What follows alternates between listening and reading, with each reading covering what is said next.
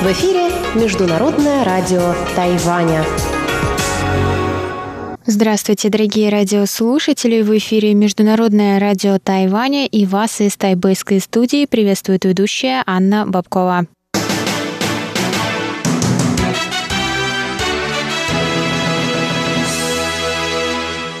Сегодня четверг, 21 мая. Мы начинаем наше ежедневное вещание с выпуска новостей сегодняшнего дня, а затем вы, как всегда, прослушаете тематические передачи четверга. Радио «Путешествие по Тайваню» с Чечены Кулер, «Тайвань и тайваньцы» с Марией Ли, «Звуки города» с Валерией Гемрановой и Иваном Юмином, а также повтор передачи прошлой недели «Нуруан Тайвань» с Игорем Кобылевым. Я вам также напоминаю, что вы можете слушать нас на коротких волнах на частоте 5900 900 кГц с 17 до 17.30 UTC и на частоте 9490 кГц с 11 до 12 UTC. И, конечно, в любое время вы можете заходить на наш сайт по адресу ru.rti.org.tw и там читать последние новости с Тайваня и слушать ваши любимые передачи. А теперь давайте к новостям.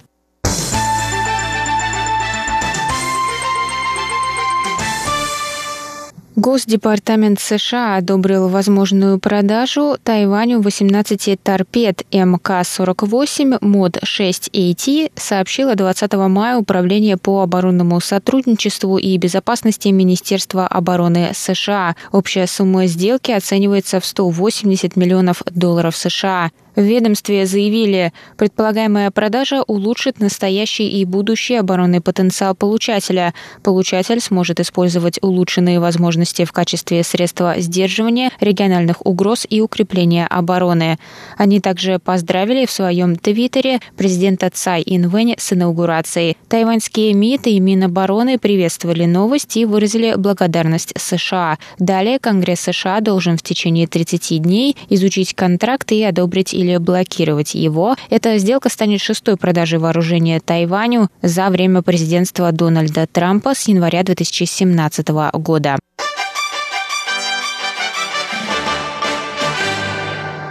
Центральный противоэпидемический командный пункт Тайваня сообщил в четверг, 21 мая, об одном новом случае заболевания коронавирусной инфекцией. Число заболевших достигло 441 человека с начала эпидемии.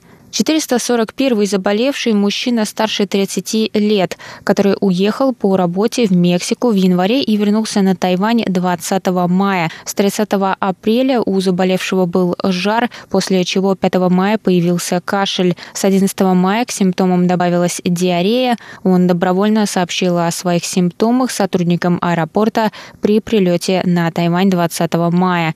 Министр здравоохранения Чен Ши Джун сообщил на пресс-конференции, что во время полета мужчина был в маске и принимал возможные меры предосторожности, включая защитный костюм. После прилета он не вступал в контакт с семьей. Кроме того, на Тайване более 39 дней не было местных случаев заражения коронавирусом. Из 441 случая 350 были завезены из других стран, число местных заражений 55, а общее число заболевших на военном корабле Паньши составило 36. По данным на четверг, 407 человек выздоровели на Тайване и были выписаны из больниц.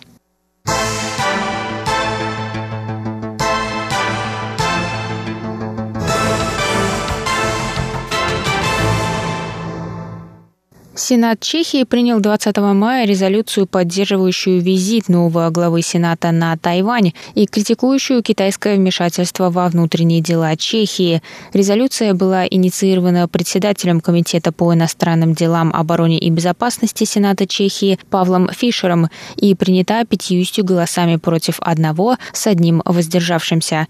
Резолюция критикует Пекин за отправление письма из своего посольства в Праге бывшему главе Сената Ярославу Кубере с угрозами о последствиях для чешских предпринимателей в случае визита Куберы на Тайвань. Кубера готовился посетить Тайвань в феврале, однако скончался в январе. После его кончины чешские СМИ предали огласке угрозы со стороны китайского посольства. Новый глава Сената Милош Выстарчил еще не принял окончательного решения о визите на Тайвань, однако заявил, что чем больше угроз исходит от Китая, тем более вероятно он примет положительное решение. Он рассказал, что его офис получал звонки от китайского посольства с предостережением воздержаться от поздравления президента Цай Инвэнь с инаугурацией 20 мая. В тайваньском МИД, в свою очередь, прокомментировали, что будут рады визиту Выстарчила. Тайваньский фонд по защите прав женщин Awakening Foundation раскритиковал 19 мая новый состав Кабинета министров Тайваня. Из 42 членов кабинета только двое, то есть 4,76% кабинета – женщины. Сюй Минчунь возглавила Министерство труда и Хуан Мэй Ин – комиссию по честной торговле. Это сильнейший разрыв в гендерной репрезентации Кабинета министров Тайваня за последние 30 лет, заявили заявили в фонде. Представители фонда отметили неэффективность политики и выполнение обещаний Цай Инвэнь в данной сфере. В ее первый срок в кабинете было 10% женщин, однако этот показатель ниже, чем во все предыдущие сроки президента Майндю. В фонде также подчеркнули, что общественность поддерживает участие женщин в принятии решений в государственной политике. Об этом свидетельствует процент женщин, избранных в законодательный юань в январе 2020 года – 41 и 0,59%. Фонд призвал премьера Су Джинчана принять конкретные меры для достижения гендерного равенства на Тайване.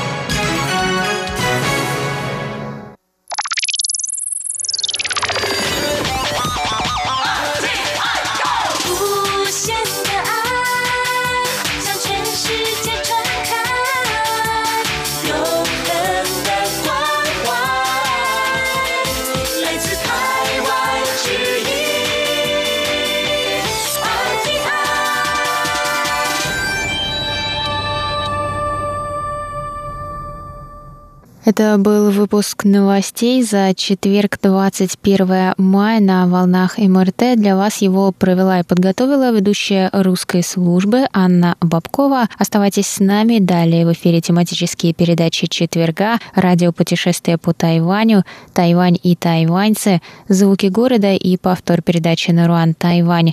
А я с вами на этом прощаюсь. До новых встреч. Пока-пока. В